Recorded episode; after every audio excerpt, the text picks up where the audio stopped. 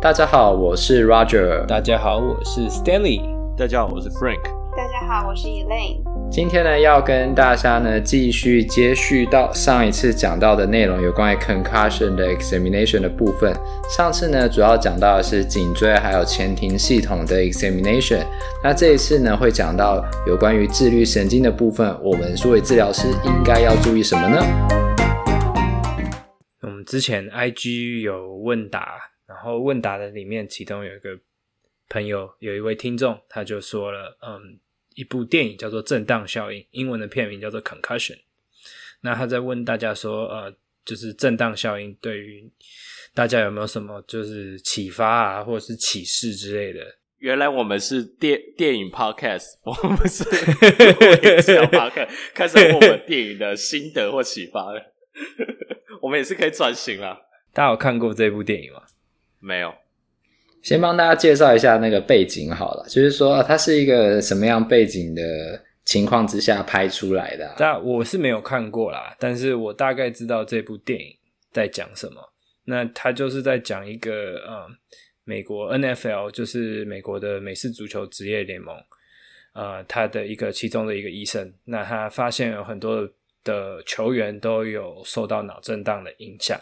但是联盟不是很重视，然后他就因为这样，他就决定站出来去为有得过呃有脑震荡诊断的这些选手发声，这样子的一个大概是一个这样子的故事。那他，我觉得就说，可能也是因为他吧，因为就是这件事情好像还蛮有名的。那所以现在针对呃脑震荡的这些呃。处处置的方式都不太一样了。就其实大家觉得这篇 CPG 好像以为好像有看过或什么之类，其实它非常新，它是二零二零年的。我那天 在发文的时候，我才发现它其实是二零二零年的 CPG，超级新。那就像 Frank 在之前的集数有讲过，就是比较传统的医生就会觉得说，哦哦，脑震荡，那你就休息就好了，休息就会好。但是现在其实发现不是这样，就是说他们其实有很多的后遗症，或者说它会对生活造成很大影响。那物理治疗其实是很能够帮助病人呃恢复啊，或者是改善他的这些症状，然后让他的生活比较生活品质好一点。那我觉得最大的启示应该就是说，我觉得在应该不能说启示，应该说我的发现啊，就至少我来到美国这边。因为我去我们学校的课里面有一堂课，它是叫呃 special special patient 还是 complex patient complex patient 对，那它有一个里面有一堂课，就是它会分四个组，那你四个组去上分分别上不同的课，那有一组就是呃 sports 的部分，运动的部分，那我去上了那个 symposium，它其实那个 symposium 整个 symposium 都是在讲 concussion，它其实完全是 focus 在讲 concussion 的部分，在讲脑震荡的部分，那它分成好多个阶段，呃，包含它其实是用一个 team，就是一个团队介入的模式去讲介绍给我们听，所以有有 MD 有 MD 来介绍它的部分，那有 PT 有 AT 有营养师有学校的一些心心理辅导的老师，然后再来有学校的嗯。有点像一个个管师的概念的那种感觉，就是说它会影响到除了学嗯选手，这因为美国大学之的运动也是很盛行、很风行，然后美式这些美式足球员其实他们都是拿奖学金进这个学校，那他的下一步是学校毕业以后他要进职业联盟，那所以对他们来说，他们虽然有这个学历，但是他们最主要的最终的目标还是要。进到职业联盟，那对他们来说会影响的是他以后的生涯，因为他的目标是要进那个职业联盟。他假如说他现在开始就有因为脑震荡的关系，他没有办法持续训练，或者说他的表现不如以往，那他这个梦想就等于是毁在这里。所以。另一方面，他还要兼顾他的课业，因为他毕竟他念他进来西北大学，他还是有要完符合西北大学的毕业条件，所以他还是必须要上课，还是要必须写作业、缴交作业。那但是他发生这个脑震荡的事件以后，那要怎么办？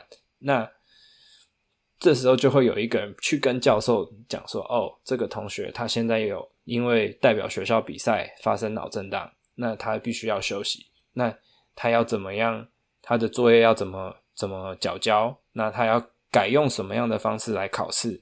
或说他要改用什么样的方式来缴交作业？或说他的教作业可不可以延期缴交？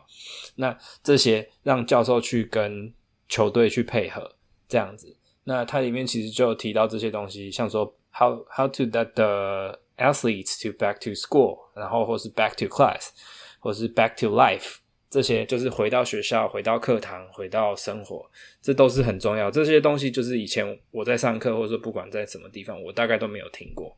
应该说在西北上课以后，才开始知道说，哦，原来这个是一个很很呃重要的关键，在对于治疗这些脑震荡的病人。或者说，不管是病人或者说选手啊，就是都是一个很重要的一个部分。因为你你脑震荡以后一样，假如说你是一个上班族，你车祸然后发生脑震荡，那他他没有办法一直看长时间的看着电脑，那这时候你应该要去跟公司谈，他要怎么以你的专业去做一个建议，这样子。因为像是说这种无法集中注意力啊，在台湾的确比较少，因为你身边的同学不会因为。比较少会遇到你的同学，然后脑震荡，然后导致说，OK，他可能目前他没办法集中注意力，所以他可能做呃，他可能没办法来考试。那可能教授会说，嗯、哦，改用，那你要不要改用呃报告写报告的方式？然后也不会让你写很长，嗯、因为你没办法集中注意力嘛，对不对？嗯哼。然后这像这种事情的话，我是看我是靠看影集，美国的一些影集或者电影，它里面有些讲讲到校园生活，假如出现 concussion 的话，里面。多少会演的也会演出来这这类型的剧情，我现在想不起来，但是我非常确定我有看过，所以我觉得那时候我看到的第一个反应是说，哇，原来他们会有这样的一个制度，这样的机制去协助学生度过 concussion 这样子的一个事事故，然后让他度过他学习比较困难的这个阶段，我是觉得还不错啊。不过换一个换另外的角度想，美国大学都都要靠这些这些球星嘛，然后来赚钱。嗯所以他很 care，很照顾这些学生、这些选手，帮他们学校赚赚钱，所以这也是无可厚非。嗯，真真的，他们当初也是拿了一大笔学校的钱进来，进来，对，然后让学校成成绩变好，战绩变好，然后会吸引更多可能未来的明日之星进到这个学校，这就是他们的一个经营策略。我我讲一下好了，好，因为像。呃，对脑震荡不太熟悉的的人啊，可能会觉得说脑震荡它就是在现在这个阶段里面，可能我们之前提到的，或一些呃记忆力丧失啊、认知障碍啊这些问题。可是其他，当你今天一直反复的有脑震荡的话，就是像美式足球员，因为他们常常需要碰撞，即便他们有头盔，呃，有护具，他们都还是会呃反复的出现碰撞，反呃反复的出现脑震荡这样的情况。那在这样的情况之下，到后面的时候，其实他们常常会有就是 MS，也就是呃多发性硬化症的问题。所以在他们的脑袋里面就会有很多蛋白质结节，这样这边结节那边结节，那都是因为他们有反复性的 concussion。所以这个是，这也是为什么，呃，那时候会特别重视说，就他是从脑部的解剖嘛，然后发现说，诶，这些人的那个切片好像脑袋都有出现问题，这样就不是新伤，很多都是旧伤，然后所以才把这个问题提出来说，必须要重视。那我觉得像刚刚呃，Stan 还有呢，Frank 提到，就是要一整个 team，然后呢去完成这个评估。我觉得从另外一个方面，你也可以想说。如果今天只有一个人跟你讲你有脑震荡，那你可能会觉得，我应该不严重。但是当你处在一个团队里面，每一个人都跟你说这一个是必须要注意的，不可以掉以轻心的疾病的时候，那你可能就会比较认真的去对待它。嗯。所以我觉得这是。Team approach 另外一个很重要的地方，就是让球员知道说，这真的是一个我要重视的问题，因为每一个人都是用很严谨、很谨慎的态度在跟我说，这必须要怎么处理。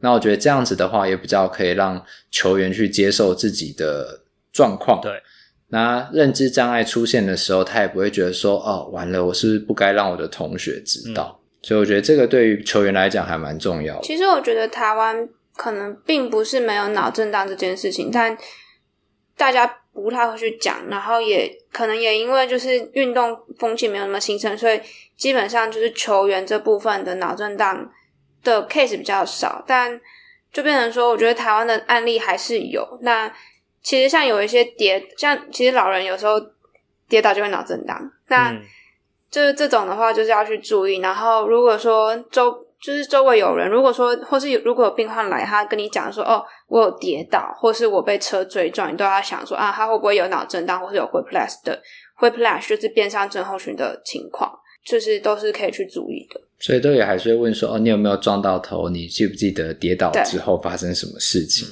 通常都会接着问这些问题。这样 OK，那我们就进入今天的主题吧，Elaine。好的，今天就都是你啦。哇，重责大人，好，那 呃，那就是开头的时候，想要先帮大家复习，就是 A B C D E F 这几个分类，就是分别代表什么意思。A 的话就是 strong evidence，就是它的证据等级很很强。然后 B 的话，他在做这个建议的时候，证据等级是中等。C 是比较弱的证据等级。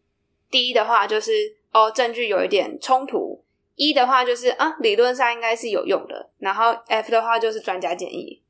就是先帮大家复习。好，那就是今天要开始讲的话，会先从自主神经系统跟运动耐力的检查开始讲起。那这个的话，它是属于中度证据等级。它是说，啊，物理治疗师他在做检查的时候，会就如果说你想要检查自主神经系统跟运动耐力的部分的话，你可以透过检查不同姿势的心跳跟血压，然后来就是看说，哎，他有没有这方面的问题。那这些姿势的话，可能就躺着、坐着跟站着。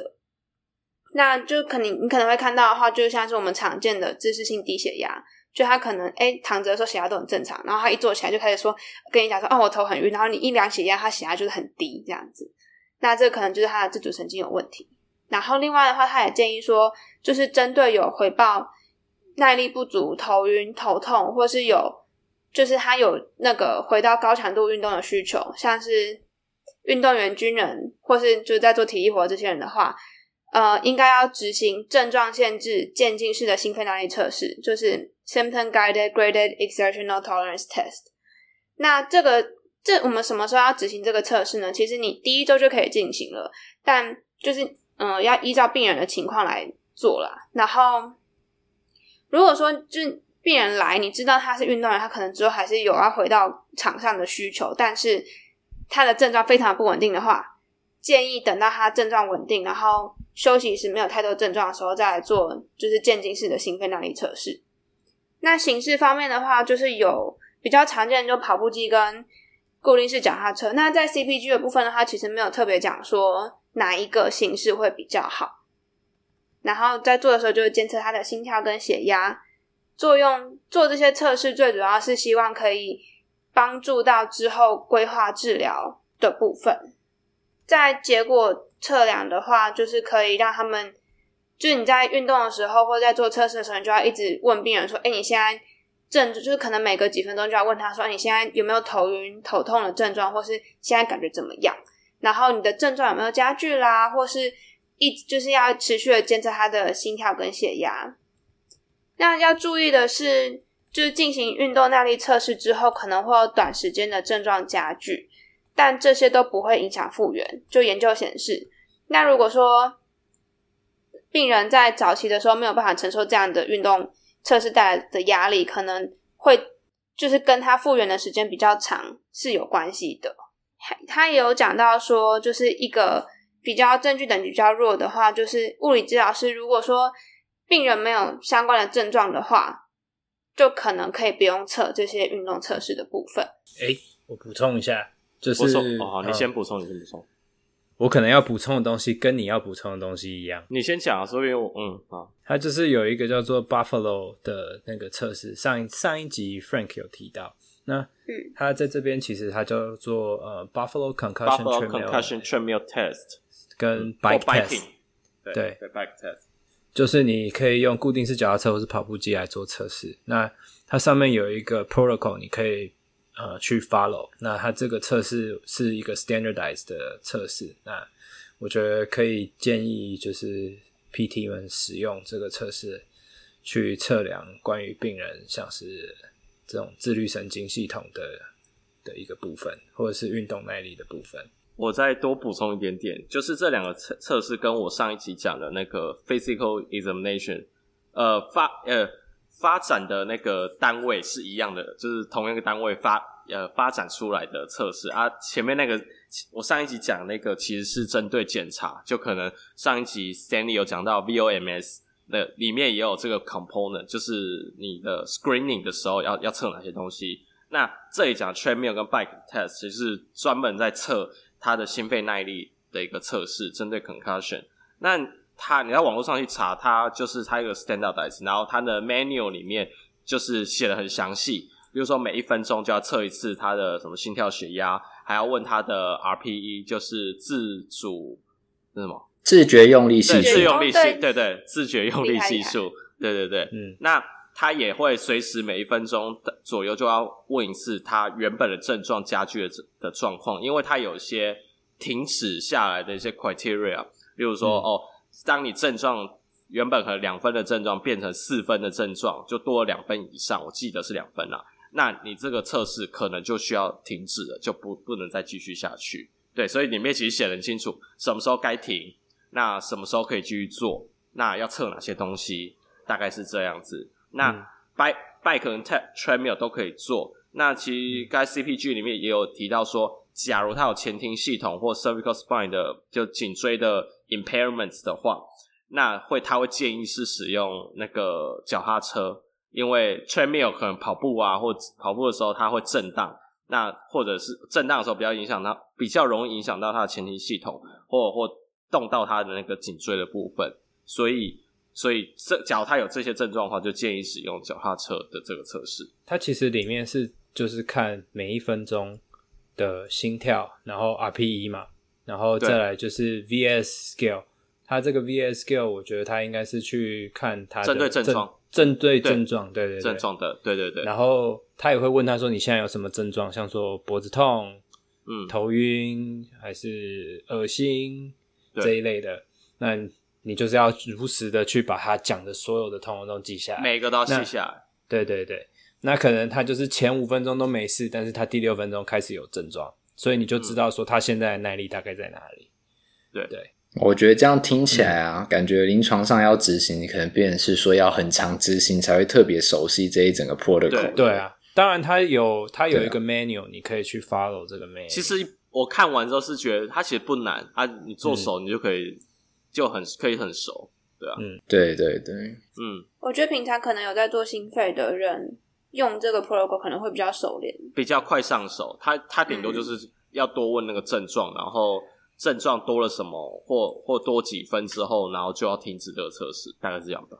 哦，还好他不用量血压。嗯他只要量心跳就好，心跳心跳比较简单一点点，放一个 pulse ox 或者是绑一个那个胸带或者是什么之类的就可以。可以对啊，嗯、不用量血压，以前那个量血压都听不到声音的。对，病人在跑步机上面走路，然后你就一边一边绑，然后一边听就，就、呃、嗯，哪一个是心跳？啊、对，他的 他的到底是在哪里在哪里跳了一声，没有没有听到，都是跑步机的声音，听不到。没错，我是觉得说，如果今天是第一天在评估的话，嗯、呃，可能把病人放上脚踏车，然后呢，询问一下病人症状，大概从这一步开始就差不多了。嗯、那如果说病人后来真的有这个需求的话，那就会像 Stan 呃建议的说，哦，把这个 protocol 给用上去，这样，因为表示说病人真的有这个需求，那可能在呃中间的这一段时间。可能他都会一直需要去做这方面的测试。那如果你有这个 protocol 的话，你会比较了解说病人到底是在哪个地方进步。因为如果今天没有用这个 protocol 或者没有这样记录的话，那可能病人有进步你不知道，病人有进步病人自己也不知道。啊、我想这可能也是另外一个原因，为什么大家都要买呃 Garmin 啊，然后或者是说其他的一些穿戴式装置、呃、记录。对，穿戴式的装置就是希望从这些数据里面去了解到说自己到底有没有进步啊，或者呢是自己有没有在偷懒，那可能是这个样子。自己一个记录啦，我觉得是这样。我自己戴起来的感觉。对对对，If you are not measuring, you are guessing。所以呢，Don't guess，我自己带起来的感觉是这样，就说我自己知道说我们在偷懒嘛，然后再来说，再来就是看我的速度有没有变快啊，我的步频有没有变快啊，嗯、这些等等的。对啊，就是在帮你自己在追踪。我是都我是都不带的啦。对，我最不喜欢的就是别人对我指指点点。可是你对你对你自己指指点点就好了，因为那是自己带自己知道啊。我没有办法接受我自己指指点点自己。其实我觉得太快。这样讲好，我觉得这种东西就穿戴式装置，我自己之前觉得哦，我也不需要，我就自己有运动，就 That's it。但是我自己觉得戴了之后，好了，我承认它的确是一个奢侈品，就是它不是一个必要的东西。但是你戴了之后，你在 tracking 或者你会更了解你自己的运动状况、睡眠状况各种的，就是你的健康的各个部分，你会更清楚。然后我觉得还不错。你就是要把实话说出来就对了，就是买不起嘛。你可以买二手的啊。而且不是而且那个什么小什么，我才不要人家用过的。上面可能说是都是碳哦，就是厂商厂商听到了吗？我们这边买不起，我们可以夜配。你可以送哦，对啊，所以跟捷安特说一下，就是我本身是个山铁选手，这样，所以捷安特请不要客气，就是赞助一下我脚踏车，然后 Garmin 可以赞助我手表，这样。那至于那个蛙镜的话，我第一次参加山铁的时候，蛙镜就进水了啊！哪一家蛙镜公司看也想要赞助一下，不要客气，然后就进水了。对，很恐怖哦，那一次呃，就是三铁一开就是游泳嘛。我每次去训练都没有进水，然后比赛那一次呢，大概有两百公尺就进水，整个左眼进到爆。然后呢，我第一次理解什么叫做 panic。好，那 panic 就算了嘛，对不对？然后呢，他们说哦，你可以去旁抓中间那个有救生员的线，然后它有那个就是类似像那个开雅那一种，那你可以去抓这样。结果呢，我想说抓了之后，我是不是就可以一只手换？哦，没有，你。抓了那个开牙，对不对？嗯、你整个人会往后仰，呃，往后仰完了，头又要进水了，不能换。我会在那边继续 panic，我想说怎么办？后来我看到前面有一个长得很像粽子的，大概一百多公分高的粽子的浮标，然后我去抓那个浮标之后，我才可以直立。可是呢，必须要两只手抓，怎么办？又没有手可以换泳镜？所以呢，我先调整好呼吸。调好之后呢，脚用力一踏，两只手赶快翻一次。好，先把水倒出来。但是呢，眼镜戴歪了，啊，赶快继续抓着，继续 panic 这样。可 能再换气好之后呢，才把泳镜戴好。所以人家游了那一次大概三十几分钟，我游了五十分钟才把那一趟游完。啊啊！所以那个泳镜商哦，有没有要赶快就是有没有防 赞助我们的？不要客气，谢谢。有没有防？防进水的蛙镜，防进水的挖镜，对，三铁表，对，最好是把我整个整个头给套住，这样这样最棒了。啊，我是跑马拉松的，所以 Garmin，Garmin。呃，阿阿素，我们也开放阿素食赞助，我知道阿素食也有智慧表，这样对，阿素食也可以，对对对，我们最喜欢阿素食 这样。那个那个那个正确发音，那个。不是 ASUS 哦，是 Acer 的吗？它的念法是？不是不是，哦、我是说，是电脑牌子那个阿素食它的正确念法叫 Asus，Asus 啊、哦、！Oh my god，Asus，Asus，不好意思，这样我们把你名字念错了。那大人有大量，那还是 Garmin 优先吧。大量。OK，好，那继续回到我们 Elaine 这一边。呃，好，那就是接下来要讲到的是针对于运动功能。损伤的 examination 的测试，那我那时候就看这个，就想说，什么叫做运动功能损伤？所以运动功能损伤，它基本上就是讲的，就是一些很其实很常见，就是像是动态的平衡、静态的平衡，然后做动作的时候，你的协调性跟动作控制，跟如果说你要就是多功能，你你今天又要。又要走路，又要游，不是不是，又要又要游泳，又要调蛙镜，或是刚刚说的，就是 站在那边，然后又要又 要又要调整自己的呼吸，然后又要调蛙镜，就是 multitask 的那个的能力。那这个的话，它是处于中度等级的建议。然后他说，治疗师应该要就是去测量这些东西，但是呢，目前还没有针对脑震荡发展出测量运动功能的工具。那大部分的这些测试呢，都是它都是附加，然后都是用来排除脑震荡的可能性，或是在做检查的时候，他就是加一两个项目，然后去看说，哦，病人可能是不是有可能有脑震荡的可能。那目前的话，没有足够的证据可以推荐一套特别用来测量运动功能的工具。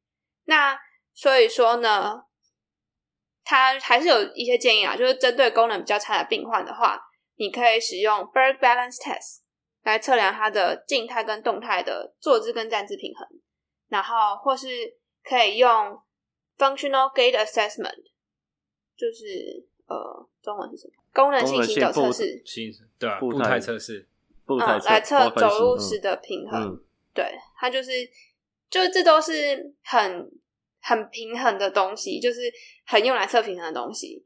然后如果说你想要测平衡信心的改变的话，你可以用就是 Activity Specific Balance Confidence Scale，就是针对于特定活动的时候，它的呃平衡对病人对平衡的信心量表。但是呢，以上讲的这些量表呢，都只适合用在功能比较没有那么好的病患，因为呢，功能比较好的病患，他使用这些工具测量的时候，可能会有天花板效应，就因为都太简单，所以基本上测不太到那个病人真正能力。但其实也就是这篇 C V G 里面有提到说，现在好像针对就是多 task，就是多功能。的能力，多功能力这一部分的话，有发展出一套工具，但这套工具现在还只用在呃研究方面，它还没有真的应用到临床上面来。我印象中，我们在第一集还第二集，就这个系列第一集还第二集的时候，那时候讲到好像是 Roger 那一段在讲一些 diagnosis 的部分，那那时候讲到一些 test 或 examination 的部分，然后说哦，因为反正他呃。它 validity 就信效度也没有很，也没有被完整的被被 develop 出来，那所以大家也就参考看。那那时候我稍微查了一下，那的确有几个要设计出来给 concussion 用的，或或许可能不是用设计 concussion，应该都是设计 concussion 用的一些测试。那我刚就刚刚讲到 motor function，这里很多是 balance，然后我现在看到我就想到它那些测试里面都有包含了 balance 的这个 component。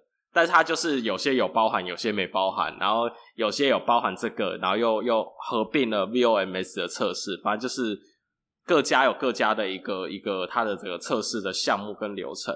那我是觉得说，就跟前面几集我讲的一样，你只要真的不知道，你你可以去看人家已经发展出来的去做作为参考。例如说，你看到这哦，break Balance，那你就可以把它抓出来，你就把它当做这里 Motor Function 的一些测试。然后我比较好奇的是，Elaine 你在这里看的时候，因为我因为我因为我这这这一段没有看得很仔细，我看到有一有一段在讲说，for patient with lower level function，有一个 CPG 叫做 across set outcome measure for adults with neurologic，哦哦好，啊，对，那个那就是他呃，你想你想问的问题是什么？我想问说，所以你有去看过这个这个 CPG 是在讲什么吗？我应该有看吧，因为因为我 因为它上面应该没有提到 BBS 跟 FGA 的东西，就是 Core Test 它这个它这个那一个 CPG 里面最主要就是针对于有神经功能损伤的病患，如果说他现在在做 rehabilitation 的话，嗯，有哪一些东西是可以用来，就又有哪一些测试是适合这些病患的，嗯，那其实它里面就有分很多，它里面就里里面其实就有针对不同的。呃，你想要测什么样的功能去做分类，然后去推荐它的测试。那我、oh. 我是只有把 BBS Active Activity Base，反正就是那个测平衡的信心的量表，嗯、还有 FGA 拿出来讲，嗯、因为这几个是我觉得比较常见的。那我、嗯、我个人的话，我觉得其实 Mini Best 也是一个我觉得很棒的平衡的，就是测试的量表。嗯、但它在里面的话，好像说因为那个那那些 CPG 里面好像讲说，因为 Mini Best 它在发展的过程中好像有一些 criteria 没有符合，所以它没有真的很推荐 Mini Best。但可以确定说，BBS 跟 FGA 是很推荐的测试。很推荐给 concussion，或者针对这种很推荐给 neurological neurological 的病患。对对啊，因为其实你你这一篇像 new、嗯、对啊 neurological condition 这一种的话，你真的要去做 rehab 的。就是说到美国的，就是 rehab 的 facility，你大概就都是比较严重一点的脑损伤。那其实 concussion 它之所以呃，你知道难以琢磨，就是因为它是高功能的脑损伤，也就是说 MRI 看不出来，对啊。所以，变说这些 outcome measure 本来是给那种损伤比较严重的人，就会像刚刚呃 Elaine 说的，就不适合 concussion 的人嘛。嗯、所以这这也是都是可以理解的吧。我忽然想到，刚因为直接讲到 TBI，我们是有个听众在问我们那个 red flag，在讲那个颅内压呃颅内压的那个 ICP 的东西。嗯，那我就顺顺口在这里就回答。算算回答吗？因为这样讲好了，回答一下，回答一下好了。嗯、就是有人问说，哦，那这种 concussion 之后，我们要多怎样 ICP 才才是介入才是安全的？他他的问题应该是这个。什么是 ICP？Intracranial pressure。pressure 对，颅内压。嗯，对，颅内压。那就你们知道，就大家应该有跑过 neuro 都知道，哦，只要是 TBI 脑伤的病患，他可能一开始呃颅内压都很高，所以这时候其实是不适合做介入的。嗯那他就问说：“哎、嗯，那 concussion 之后颅内压多少才是一个安全的介入范围？”那我首先要说的是，他脚要都要测到脑内压，他就已经不是 concussion 了，他绝对不是 mild 的 TBI 了，他至少都是 moderate to severe 的的 TBI，所以它就比较不会归类在 concussion 这个这个这个这个范围里面。对对对对对。那所以，但是我们还是秉持一个实证的精神，我就去 search 一下、嗯、有。这个我觉得这是一个很好的问题，因为的确有人在研究 concussion 这种 mild TBI，它的颅内压会怎么变化。那目前只有动物实验，human study 的好像几乎没有。那动物实验目前来讲，好像就也就三四篇而已，还四五篇。然后大部分都说，OK，concussion 过后，他就抓老鼠，我也不知道怎么让老鼠 concussion 啊，就 是老鼠的很简单的，concussion 之后。就好，让他们玩那个啊，美式足球啊。你说强迫他们去搓，他们去玩美式足球啊？这样这样那个什么，这样艾尔宾不会过吧？动物实验艾尔宾应该不会过吧？我不知道，我也觉得一定会过。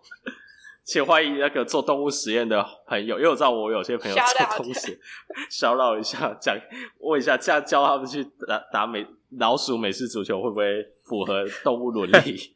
或是摇晃摇晃老鼠，让它 concussion 会不会符合动物伦理？如果他要看 concussion 的话，那他也必须得晃啊。这我真的，那你不然怎么那个？对啊，Anyways, 因为我知道啊，我先把这个故事讲，不是先把这个研究讲完。呃，大部分的研究发现，concussion 过后的老鼠呢，它们颅内压都是有上升的。那有一篇他说没有改变，对，但是即使有上升，好像也都是在。很短的时间，那么几个小时还是几天之内，它颅内压就会就是自动的恢复正常了。所以目前他们意思是说，还要更多的研究来来来证来来确定说，人类 concussion 之后颅内压会不会上升？那目前看用动物实验来看，好像是会上升的。对，但是因为你知道吗？concussion 是 mild 的 TBI，它也不可能躺在医院让你去 测，真的去测它的 TBI，所以最大的限制就是。这些 concussion 病人要如何用就是间接的方式测症状，间接的方式或症状去测得到他的呃那个 ICP，对，所以这是目前的研究限制。我想问 ICP 要怎么测？是他是用双杠子，然后把那个线放进去，还是要努就是脑袋要开一个洞才能测？脑袋要开一个洞，脑袋开一个洞直接插进去，看过吗？脑袋脑袋钻一个洞，然后放一个。监测器进去啊！哎、欸，你竟然没有遇过，好难得哦！我要么没有遇过，要么忘记了。嗯，我觉得这次很震撼，就是 因为开个洞，你知道吗？对吧？我觉得，我觉得最震撼的是开完那个洞之后，那个如果那那个骨头没有要放回去的话，要放在肚子里面，然后让它就是维持。那个不一样，那个不一样。你讲的那个是它那个已经不用测颅内压了，它那个里面的压力已经爆掉了，所以它必须要把。头骨拿掉去 decompression 去减压嘛？那暂时如果说暂时他觉得没有那个恢复的功能，他要先把它藏在肚子里面，保持它的那个活性嘛，还是什么之类的。那那他如果觉得说哦，这个病人有恢复的的的那个可能性啊，表现比较好啦，那他才把它放回去嘛。我我遇过，我现在就有遇过这样子的病人。那再来就是说，他如果真的只是要监测颅内压，他就只要钻一个小洞，他把那个监测器放进去就好了。嗯，对，他不用到说你把整片头骨拿掉。对，嗯，对对对对对。我记得以前老师那时候在实习的时候，他说：“哦，颅内压升高的话，你运动过程中如果颅内压升高，不要太担心，你把它拔掉，你才要担心。”对吧？对。好的，OK，所以我想我们也是好好的回答了这个听众的问题了。这样，欢迎大家就继续对对我们提问，对，然后我们就都会尽可能的去回答大家。好的，那我就继续了。那接下来要讲的话是，呃，就有些人有提到说，哎，就是他其实最近有一直有研究出来，就说，哎，我们要不要把病人划进不同的类别啊？但就为什么会有这样子的论点出现呢？是因为虽然说我们都统称就是 concussion 的病人，他们有脑震荡，他们可能是有脑震荡的病人，可是呢，就是就如同我们之前讲的一样，就是他可能有很多不同的表现形，像是哦，他可能脖子痛，他可能有晕眩，他可能头痛，他可能呃还有什么？他可能 balance 不好，就是他有其实有很多不同的表现型。那就是如果说可以有更仔细的分类的话，就有助于。引导治疗师说，决定说我要我我今天要做什么检查，然后我要做完这个检查之后可以 lead to 什么样子的治疗。那要值得注意的是，就是现在目前来讲的话，虽然说有很多不同的那个论点或是分类的方式出现，但目前还没有一个真的很 validate 或是公认的分类方式。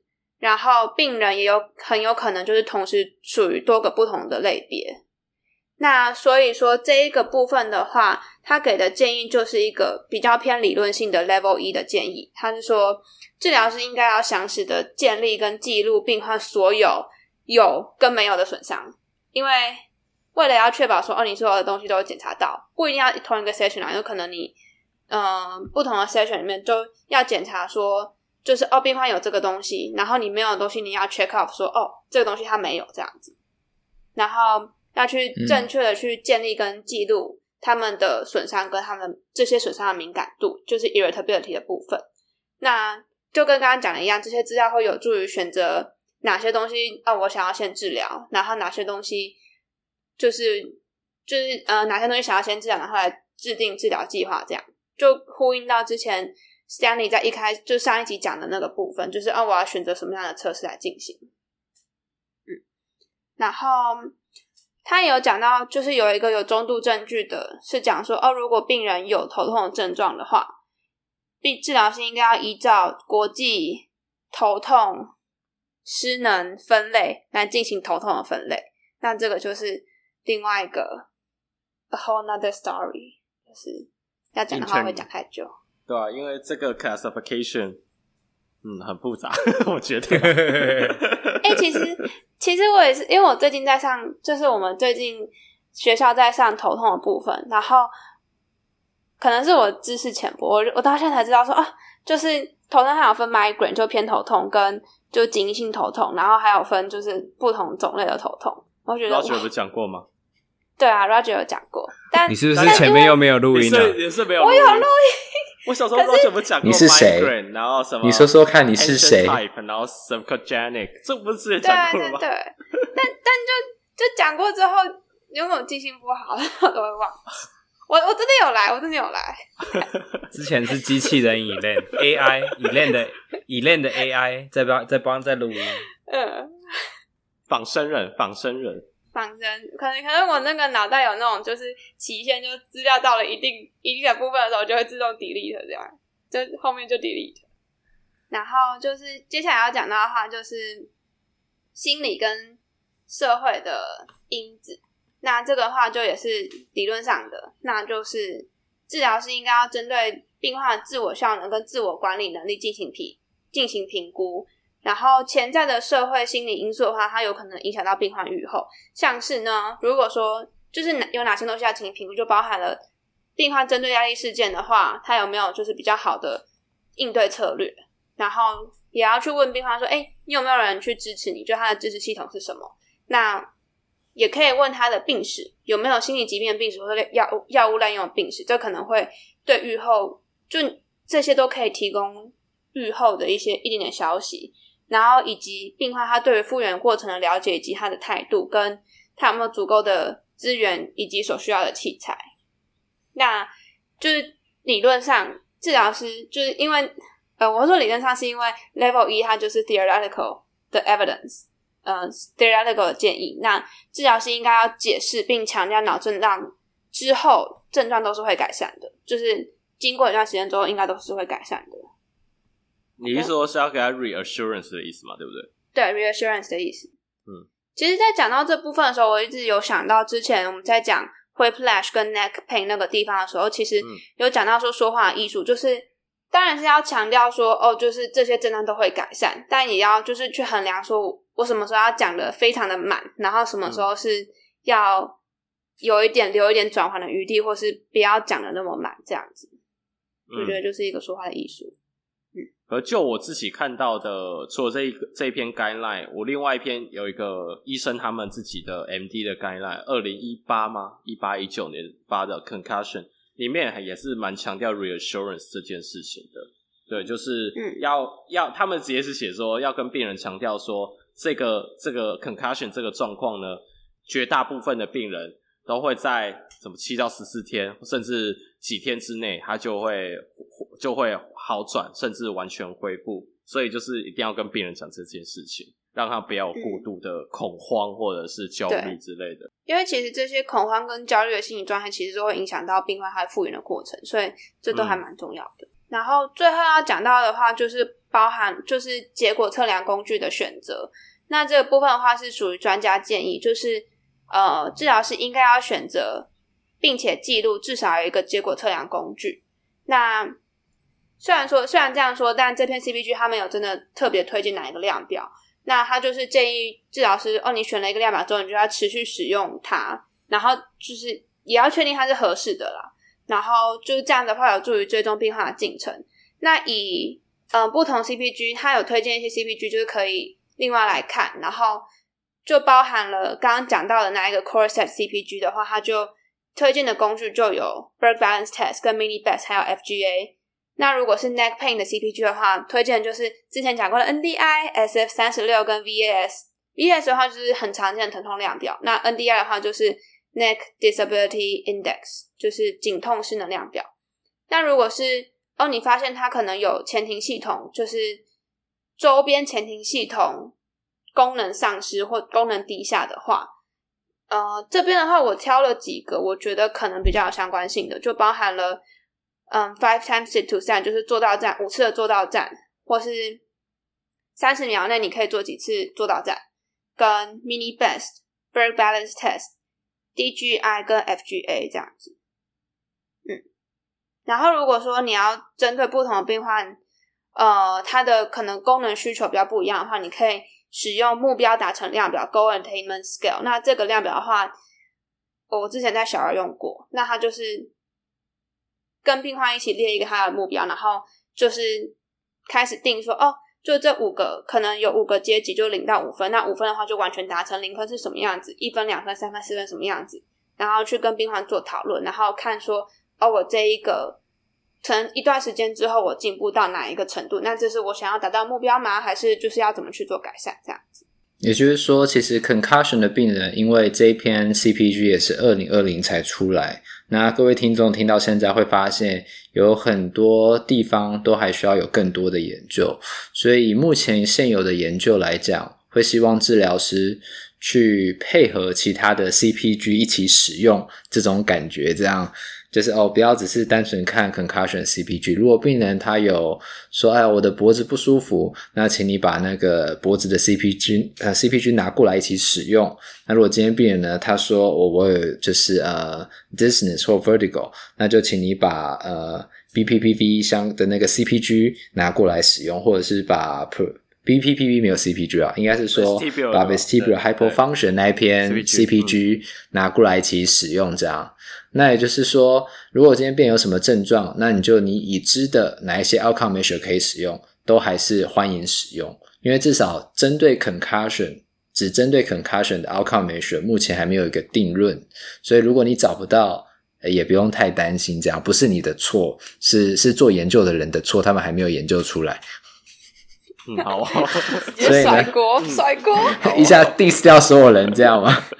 所以就是说，呃，有时候在临床上，我们就是呃会比较弹性。那只要记得有做 outcome measure，持续的去帮病人做 reevaluation，确定一下病人是有在进步的。那这样子的话，我们的工作也就算是完成了。这样持续的评估病人啊，持续的鼓励病人，然后呢，就是陪他走完走完这个过程嘛。陪他走，怎么听到好像要送走送走人家？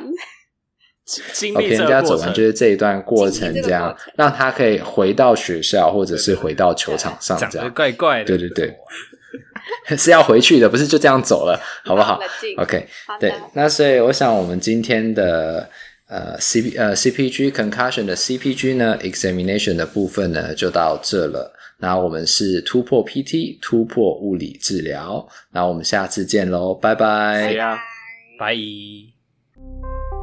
如果喜欢我们的 Podcast，欢迎到 Apple Podcast、Google Podcast、Spotify 及 YouTube 上订阅，也可以到 Facebook 和 Instagram 上追踪突破物理治疗。我们是突破 PT，我们下次见。